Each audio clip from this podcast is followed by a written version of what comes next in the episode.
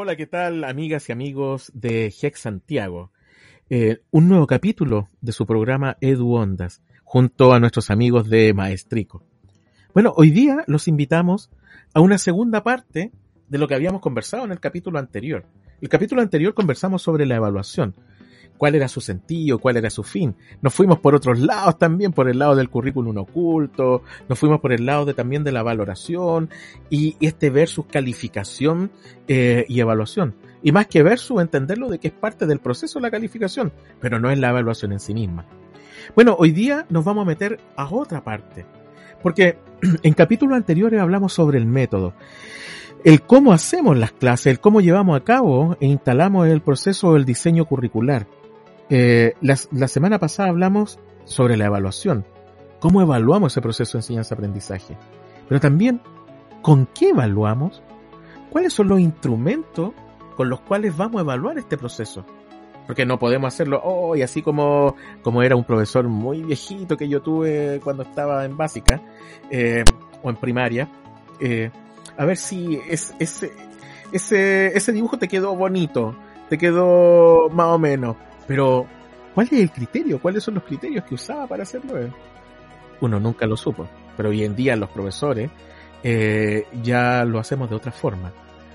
Ahora le estoy hablando de la década de los 80, bastante tiempo atrás, bastante tiempo atrás. Entonces, veamos qué es lo que pasa ahora en la década del 2020. Estamos hablando ya en la década del 20 del siglo XXI. Así que los invito en este nuevo capítulo de Edu Ondas de Hex Santiago.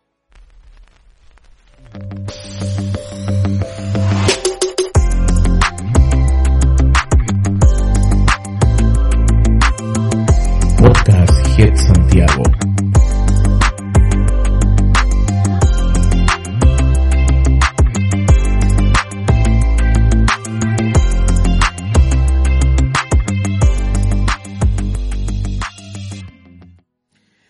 Bueno, nuevamente, ¿qué hacemos? ¿Cómo hablamos de los instrumentos? ¿Quién quiere comenzar a hablar?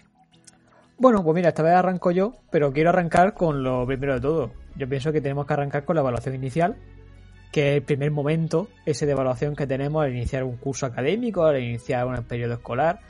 Entonces, hemos hablado antes de la importancia que tiene la evaluación inicial, también sobre todo para comprobar cómo evoluciona el alumno, pero yo creo que ahora tenemos que pensar en qué podemos utilizar para evaluar esa evaluación inicial. Yo a mí se me ocurre el clásico ejemplo que seguro que muchos de los que nos están escuchando es, sabrán de lo que estoy hablando, que es el examen. El examen ese que le ponemos de evaluación inicial de conocimiento sobre los contenidos del curso anterior, que normalmente tomamos como referencia a eso para ver qué recuerdan después de ese periodo de vacaciones que han tenido entre un curso académico y otro. Pero estoy seguro que hay más y ahí eh, mi compañero Ángel va a poder comentar más que yo. Sí, bueno, eh, todos estamos acostumbrados a hacer un, examen de evaluación inicial en cada área partiendo de, unos niveles y viendo en qué nivel se, se puede encontrar en, ese, eh, en esa área pero también, eh, como observaréis aquí la imagen de, esta ficha de evaluación inicial que, os he compartido, eh, podemos hacer cualquier instrumento que te ayude a conocer un poco más al alumno, eh, no solamente desde qué nivel de contenidos están, sino qué se le da bien, qué le gustaría aprender en ese área o, o dónde necesita ayuda si ya tiene experiencia en ese área. Entonces yo creo que eh, esos datos que no son tan curriculares en la ficha de evaluación inicial es muy necesaria para saber cómo se siente el alumno antes de comenzar este proceso de enseñanza-aprendizaje. Y para eso... Oye, cómo, eh, eh, Ángel, ¿y cómo ha sido la experiencia? Es interesante el instrumento. Eh, ¿Cómo ha sido la experiencia de tus estudiantes con este instrumento? Eh, es curioso cómo, cómo se, se, abren con este tipo de, herramientas, porque mm, cuando la puse en práctica pensé que, mm, eh, les, daría incluso vergüenza a comentar su, su gusto, pero em, me resultó muy significativa ya que el, eh, en la parte de necesito ayuda en o con el apartado S eh, los alumnos eran muy conscientes de las dificultades que tenían antes de, empezar con ese aprendizaje que, íbamos a iniciar, ¿no? Entonces yo en todo caso necesito ayuda, ¿cachai? eso, es interesante. A mí me gusta muchísimo ese apartado que pone necesita... Me gusta muchísimo. Es decir, es una de las cosas que me he fijado más, ese reconocimiento de, de necesito ayuda en algo, en, hay muchos alumnos que son tímidos en el, aula, que no, que no suelen preguntar las dudas o que no... El, hecho de poner ese apartado por escrito eh, era como algo más, más íntimo porque les comenté que esa ficha solamente la vería yo, que no la íbamos a compartir en clase, que era entre él y yo o ella y yo. Y, le sirvió mucho porque me, sirvió para saber de dónde partían cada alumno. Eh, Oye, y la parte del quiero que sepas, que también es como algo íntimo, el quiero que sepas. Eh, sí, ahí me, resultó curioso porque quiero que sepas que como tienen que poner el nombre arriba y se etiquetaban, eh, les daba igual que quiero que sepas que este área se me ha dado fatal siempre, llevo mucho tiempo, eh, que nunca se me ha dado bien las matemáticas, quiero que sepas que, que mm, las matemáticas me gustan mucho, quiero que sepas, eh, te da eh, una visión mucho más personal eh, de cómo ven este área, ¿no? Y, tú como profesor, en, ese sentido ya, porque vemos el instrumento, el instrumento es súper interesante, pero tú esto después lo recabas, toda esta información, ¿cierto? ¿Dónde lo haces? ¿Dónde lo analizas? ¿Cómo, ¿Cómo haces ese proceso de análisis de este instrumento? Bueno, yo tengo aparte un cuaderno de profesor, ¿no? Todo em, está registrado en como en, hojas de, Excel de distintos programas que, que, podemos utilizar los docentes para ese registro. Y, mm, y en este caso de la ficha de evaluación, me centro eh, en la parte de qué se me da bien, qué le gustaría aprender y dónde necesito la ayuda. ¿no? Entonces ahí me hago mi tabla donde eh, cada alumno le voy poniendo la parte que necesita eh, más ayuda, me la voy registrando para partir la programación de aula, partirla con un aprendizaje mucho más individual, perdón, una evaluación mucho más individual eh, y que se atienda a la diversidad, que es otro tema de la evaluación que podríamos entrar, ¿no? que, es fundamental eh, atender a, la diversidad en este proceso de, evaluación. Es que justo ese punto te quería destacar, porque, bueno, como algunos sabéis, yo soy profesor de educación especial y en el apartado de que esta ficha trabaja aspectos del currículo oculto, ese que hemos estado hablando, y seguro que también te permite eh, gestionar los grupos de una forma de que se puedan ayudar de ellos de forma de que la persona que, por ejemplo, te haya puesto que se le da bien las matemáticas, poder agruparlo junto con la persona que se le da mal y fomentar ese tipo de relación interpersonal, que no sea solo trabajo individual. Que hay un binomio cooperativo ahí entre uno y mm. otro, ¿no? Mm. ¿Y tú cómo va en el, transcurso del tiempo, Ángel, midiendo el avance de ese estudiante? Porque una cosa es que ya lo identifico, eh, hago un plan de acción, ¿cierto? Con cada uno, y cómo voy identificando en ese proceso los avances o pueden haber retrocesos también, porque ojo, no necesariamente, y cuando hay un retroceso, lo identifico, ¿qué hago? ¿Qué acciones? ¿Cómo, lo vas realizando ese plan? Porque es un plan, ¿cierto? Sí, eh, bueno, tenemos que diferenciar entre una técnica de evaluación del, desempeño, digamos, con, las técnicas de observaciones que hacemos los docentes, con, las pruebas objetivas finales que, que podemos hacer, ¿no? En este caso, eh, una vez que ya hago el plan de acción, lo importante, creo yo, es hacer consciente del alumno de su propio aprendizaje y para eso la autoevaluación y la coevaluación en, equipo es fundamental para que le den distintos puntos de vista desde a cada uno de dónde están en, cada fase del proceso de enseñanza-aprendizaje. Para eso sí eh, eh, utilizo otro, otros instrumentos que aquí lo presento, ¿no? como la diana de autoevaluación, eh, que me ayuda directamente a, evaluar eh, si eh, poniéndome en la situación del alumno si, si puedo participar activamente o no, si, asumo mis responsabilidades cuando trabajo en equipo, o si pido ayuda a mis compañeros o, al profe cuando lo necesito. Es una visión más de, del currículum oculto, como dice Rubén, pero durante todo el proceso, eh, digamos la evaluación formativa, dándole feedback. Exacto, y además te permitirá compararlo, decir, con el resultado final que hemos hablado antes para descubrir cómo ha influenciado todo ese camino al resultado final del producto, ya sea examen o ya sea un portafolio, sea lo que sea ese producto final, te permite identificarlo. Lo que me parece curioso, ¿cómo evaluarías tú, por ejemplo, ese trabajo cooperativo que hacen los estudiantes? ¿Cómo lo puedes valorar? Bueno, eh, si os fijáis en, la, en el instrumento de evaluación cooperativa, que es otro de, las fichas que hice, evaluación cooperativa, aquí eh, pretendía eh, que los alumnos fueran justos y honestos a la hora de, evaluarse, evaluar a sus compañeros de equipo, ¿no? entonces, eh, ahí tenemos que hacer mucho hincapié en la crítica, eh, la crítica que recibían cada alumno dentro de su equipo y, mm, esa crítica debía ser eh, constructiva sí o sí. es decir, el alumno si le damos un feedback a, cada uno de, nuestros componentes del equipo, tenemos que debatir y comentar la actitud que tiene nuestro compañero con, con, esos componentes. Ahí en esa ficha lo registraban por colores. Ahora, lo que estoy viendo que eh, la, la, pauta o el instrumento cooperativo está muy asociado a lo actitudinal, más que al contenido. Y, y, ellos lo ven bien, ellos, eh, sus compañeros reciben bien esa crítica que hacen los demás.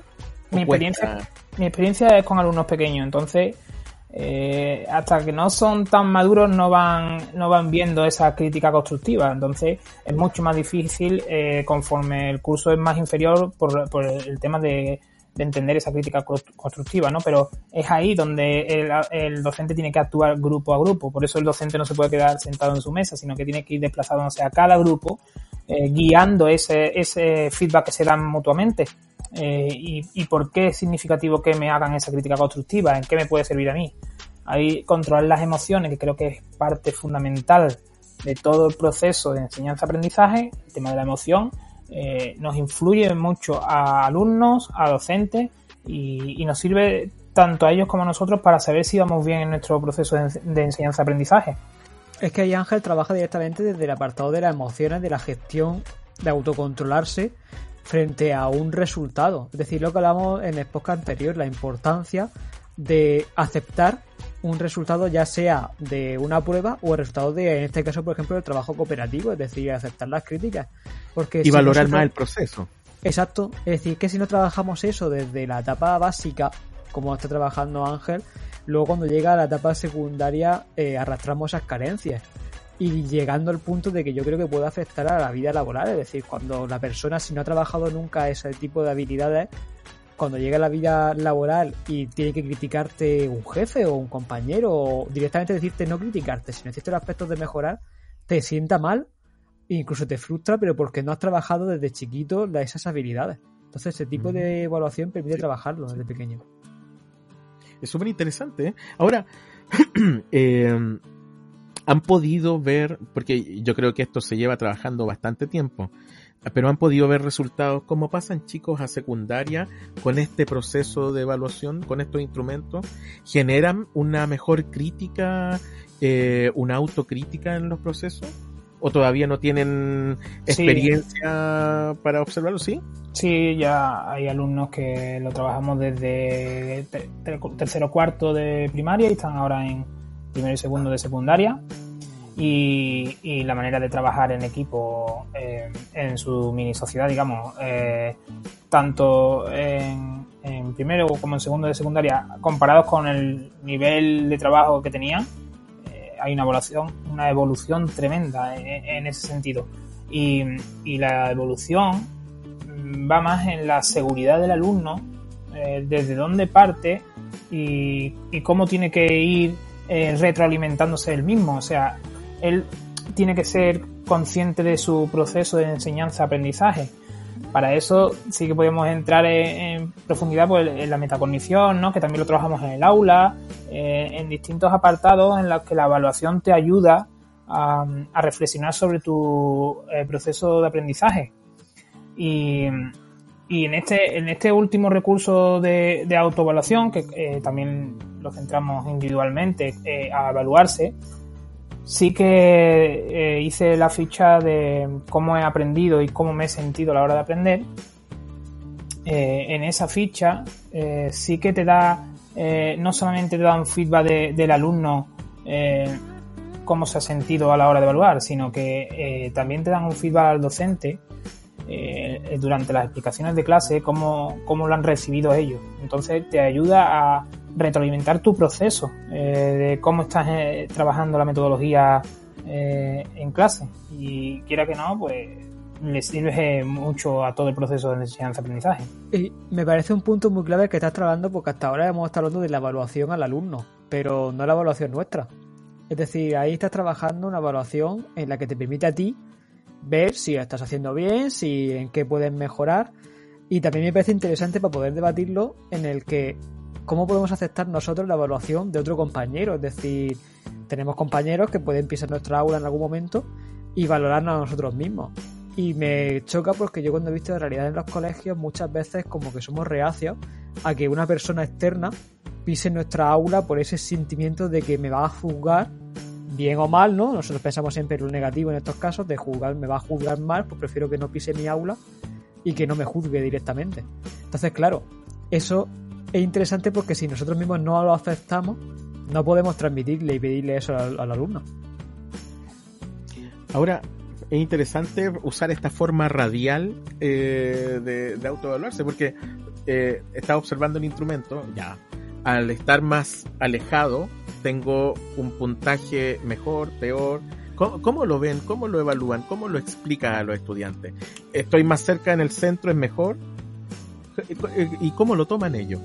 porque es súper visual el, instrumento. Es, una de las gracias que tiene. Sí, sobre todo visual en tema de, los colores. Ellos eh, asocian los colores a las emociones y cuando van viendo la puntuación, eh, por desgracia, como dijimos en el capítulo eh, anterior, al final todo lo tenemos que transformar en una nota calificativa. La parte de que, no le entrego a los alumnos, que la tiene el docente, pues una tabla con, dependiendo del número de casillas coloreadas que tengan, se asocia a una nota. Si de toda la diana de evaluación está completa con 10 cuadros, si colorea 10 cuadros tendrá un 10, eh, si, si colorea 7 tendrá un 7, pero, pero al fin y al cabo eso es por nuestro sistema educativo, lo tenemos que tener los docentes y lo ponemos en una plataforma y, y tenemos que evaluarlo así. Pero a mí realmente no me, no me causa ningún efecto pararme en ese punto, sino en todo el proceso. Eh, estos instrumentos que, estamos viendo eh, trabaja más la actitud, las emociones y, el desarrollo del proceso de enseñanza-aprendizaje. Eso no significa que, no se haga eh, una rúbrica o un, examen de formulario, un examen de desarrollo al final de tu proceso de evaluación en todas las etapas. Entonces, eh, yo lo que creo que, que la ética de la evaluación, el docente debe ser consciente de la, relación que existe entre la enseñanza, aprendizaje y la evaluación. Y, en esa ética tú tienes que manejarte con distintas herramientas en las que puedas eh, orientar, ayudar al docente a, colocarse en camino de conseguir el logro de, de esa competencia. Oye Ángel, bueno y también Rubén, observando los instrumentos, ya están los instrumentos, están los que dicen los estudiantes de sí, también qué es lo que dicen los estudiantes de, sus demás compañeros. Eh, sería interesante incluir que lo que dice el estudiante del trabajo del profesor también en ese proceso de acompañamiento, que lo he visto poco en algunos instrumentos, eh, porque sería interesante cómo, y, y sabe en cuanto a qué, en la retroalimentación. Porque yo creo que un punto importante de la evaluación y de este proceso es la retroalimentación.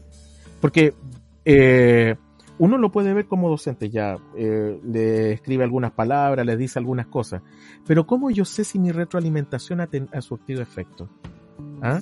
Y yo siento que una de las cosas que podríamos tener es que la retroalimentación yo la puedo obtener como dato de lo que un alumno puede decir.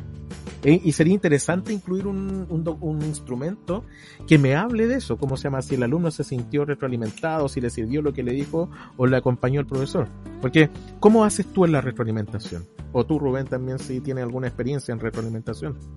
Yo es que creo que la retroalimentación te ocurre directamente en el propio aula. Es decir, dentro de que se puede hacer algún formulario, se puede hacer algún tipo de instrumento esencial, pero lo ves en la actitud de los estudiantes, es decir, desde fuera, por lo menos con que seas un agente externo, solo con ver cómo se comporta el alumno, de la participación y la propia actitud que tiene el profesor frente a esa participación, porque nos encontramos casos de que hay profesores que, por ejemplo, paralizan la participación, porque prefieren ellos dar su clase sin ningún tipo de interrupción. Pero ahí vemos la motivación de los estudiantes y eso es una retroalimentación, no hace falta que sea algo escrito, es decir, algo que más bien emocional, que tú te sientes y cómo ves que se sienten los alumnos. Una palabra de un docente hacia un alumno puede ser una retroalimentación. Mm. Eh, un guiño de ojo a un alumno durante un ejercicio puede ser una retroalimentación. Eh, Pero ¿cómo, ¿cómo, lo formalizamos eso? Porque, por ejemplo, yo como profesor eh, voy a hacer una, una caricaturización y discúlpenme que lo hago así. ¿Cuántos guiños de ojo di hoy día? Ah, y eso, ¿qué es lo que permitió? Que avanzara más eh, fulano, que avanzara más sultano, que avanzara menos. ¿Por qué? Porque, a ver, yo soy muy estructurado en eso. Y, y, yo sé que eh, eso genera algunas veces problemas. Pero, en, el sentido, si yo quiero, a ver, yo tengo un alumno aquí, en este punto, y necesito que el alumno llegue a este otro punto. ¿Cómo lo hago? Tengo diferentes instrumentos y diferentes metodologías y diferentes concepciones. Independiente de aquello, tengo que dejarlo acá. Pero ¿cómo lo hago? ¿Cuál es el camino que voy a seguir como docente para que lo haga?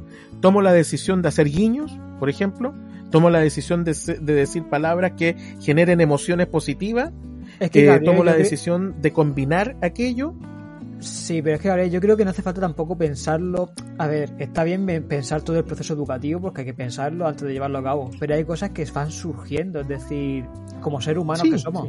Es decir, somos seres humanos, nos estamos relacionando con mini personitas en el caso de, de niños, ¿no? Pero un lenguaje no verbal no hace falta contar de le he hecho 10 guiños hoy a Guille y eso quiere decir que mejora no, Ahora fue una caricaturización, ¿no fue? Sí, sí, pero me refiero de que, no, hace que no hace falta ese tipo de cosas. Yo me pienso que hasta ahora mismo, porque por el COVID no podemos, ¿no? Pero a mí, por ejemplo, cuando yo era pequeño, una simple palmada en la espalda que te dijese muy bien sigue así, era suficientemente un feedback. O simplemente en el examen, cuando te ponían tu calificación, ponerte una carita sonriente en el examen para decirte, pues mira, has mejorado respecto a tal.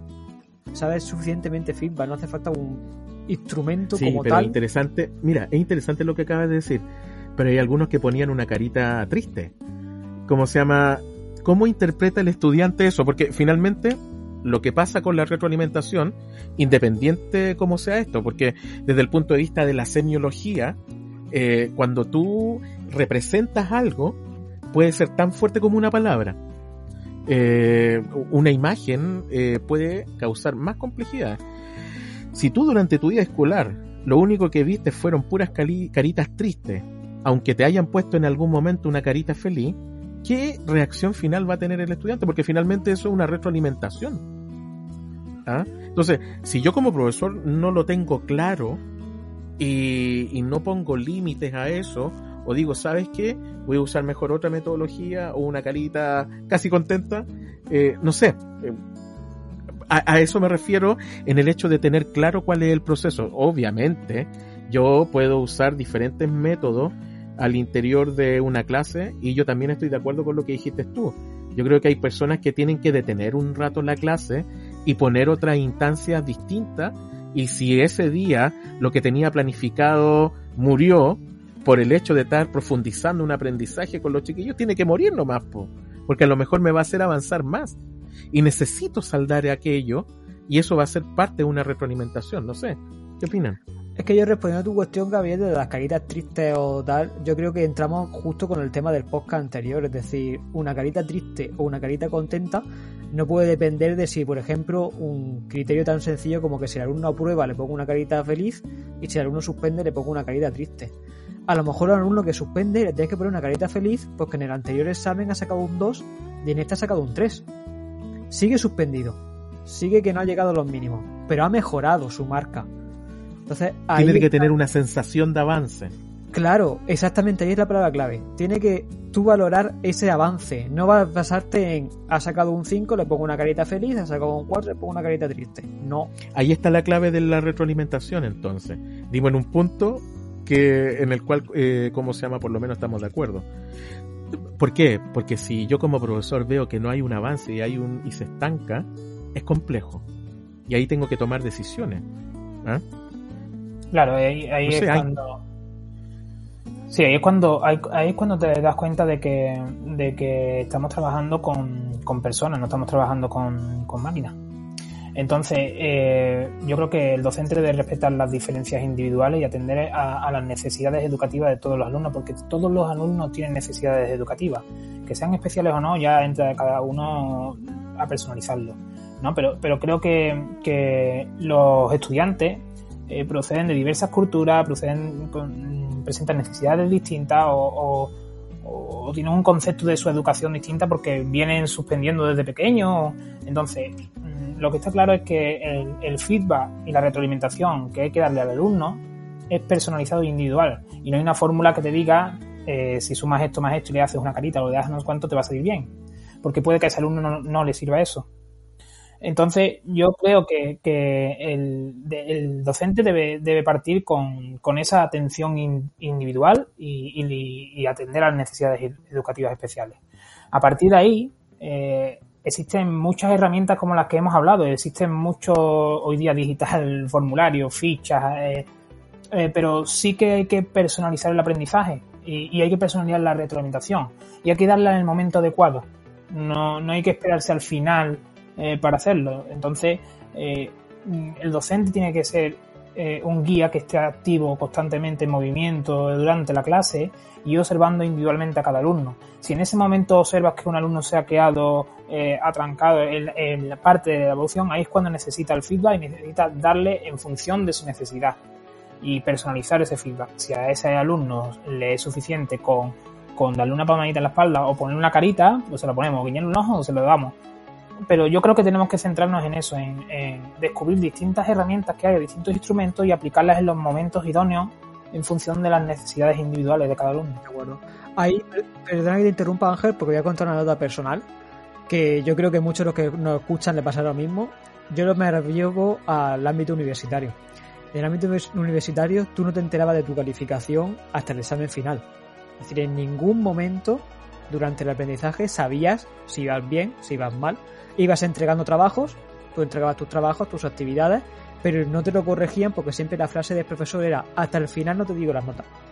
¿Qué ocurre con eso? Que ya fíjate que estamos hablando de la universidad en la que somos adultos.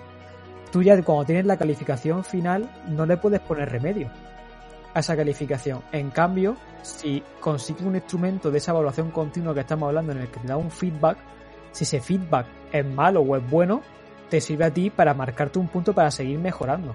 No esperarte a la evaluación final que ya sabes que te puede decir el profesor, has equivocado en estas cosas, pero ya es demasiado tarde. Ya tu nota la tienes puesta. ahí hablas de un punto fundamental en todo esto y que si bien eh, uno puede estar en un poco más de acuerdo, un poco más en desacuerdo, ¿qué es fundamental en esto? Es que el estudiante, y nosotros que fuimos estudiantes, cuando no tuvimos esa retroalimentación o ese feedback, estábamos perdidos. Y no sabíamos dónde estábamos. Y lo peor en educación es que estemos así.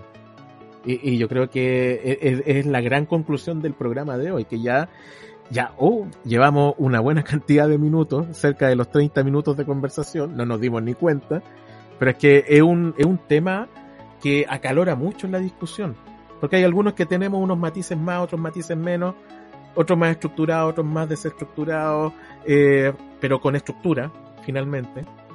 Eh, pero no sé, le- los quiero invitar, ¿cómo se llama?, a hacer una reflexión final.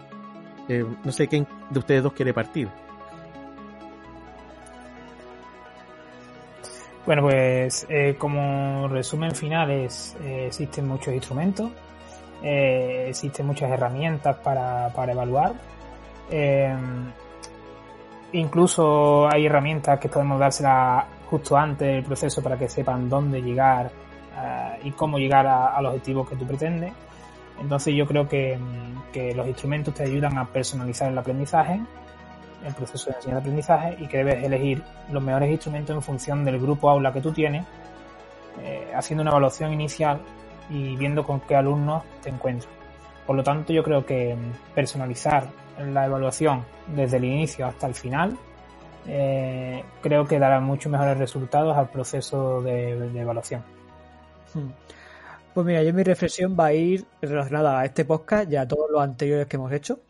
Una reflexión que yo creo además es un ejercicio que le invito a hacer a todos los que nos están escuchando, que es apuntar en un papel todo aquello que te frustraba como estudiante. Es cuando tú eras estudiante, ¿qué es lo que más te daba rabia? Apuntarlo y ponerle remedio ahora que podéis como docentes. Ahora nos podemos llevar al tema de este podcast de la evaluación, la importancia de la evaluación continua y la rabia y el coraje que daba cuando no te la daban a ti. Pensar en los estudiantes, pero en cualquier cosa, es decir, en las metodologías que hemos hablado en podcasts anteriores, en todo. Por eso invito a ese ejercicio, coger un folio y apuntar desde todas las etapas educativas que recordáis aquello que más os frustraba y ponerle remedio ahora que podéis ponerle remedio no se nos puede quitar el profesor, fundamentalmente. Qué bonito ejercicio en todo caso, Rubén. Eh, porque a veces no nos nubila todo esto que estamos teniendo. Tanta planificación, tanta evaluación, tanta clase, tantas horas, tantas reuniones, y de repente, y creo que es una práctica que no deberíamos como docentes dejar de hacerla, detenernos, reflexionar qué es lo que estamos haciendo y ese ejercicio que planteaste, un ejercicio espectacular, es precioso. En el sentido, oye, yo también fui alumno. ¿Qué me sucedía cuando? No es malo y realmente invitamos a todos nuestros eh, oyentes también y, y pod escucha y pod visionarios, visionados, eh, que lo hagan realmente. Yo también, mi, mi reflexión final fundamentalmente a partir de esto que nos arroja, datos. ¿Ah? Y hay un libro muy bueno de Fulani Charrat eh, que se llama Ponerle rostro a los datos. detrás de esos datos que nosotros generamos, eh, ¿dónde están los rostros? Y cuando descubrimos esos rostros, ¿qué hacemos con ellos? Porque cada uno es un universo, como decía María Montessori, que siempre lo tengo muy marcado porque también mi primera experiencia como profesor fue en un colegio Montessori. Y durante tres, cuatro años aprendí mucho y aprendí más de lo que aprendí en la universidad realmente. Cada ser humano es un universo y es autónomo y también se le debe respetar, como también se me debe respetar a mí. ¿Cómo descubrimos esos rostros? Y yo creo que el próximo capítulo va a ser eso. Va a ser cómo vamos descubriendo los rostros a nuestros estudiantes. Tenemos métodos, tenemos evaluación, tenemos instrumento, tenemos enseñanza tenemos aprendizaje. Pero para descubrir y generar más aprendizaje, ¿cómo vamos leyendo los datos que suceden y qué cosas vamos haciendo con nuestros estudiantes? Muchas gracias de nuevo amigos por tener esta gran paciencia con nosotros porque fue muy acalorada y fue bastante interesante la conversación eh, y puede dar para mucho más. Pero tenemos que despedirnos. Desde la distancia, un abrazo enorme a nuestros también amigos de Maestrico, Ángel y Rubén, y también a ustedes, desde Hex Santiago y su programa Edu Ondas. Recuerden, escúchenos en Apple Podcast, escúchenos también en eh, Google Podcast y en Spotify Podcast. Ya están en esas tres plataformas y también en Evox, que también nos pueden encontrar. Escriben en el buscador edu-ondas y van a encontrar nuestros programas anteriores y nuestros nuevos programas. Y obviamente también a través, y si quieren vernos, en el canal de YouTube de Hex Santiago, Edu Ondas. Un abrazo a la distancia y muchas gracias compañeros y amigos, y nos vemos en nuestro próximo capítulo de Edu Ondas. Adiós.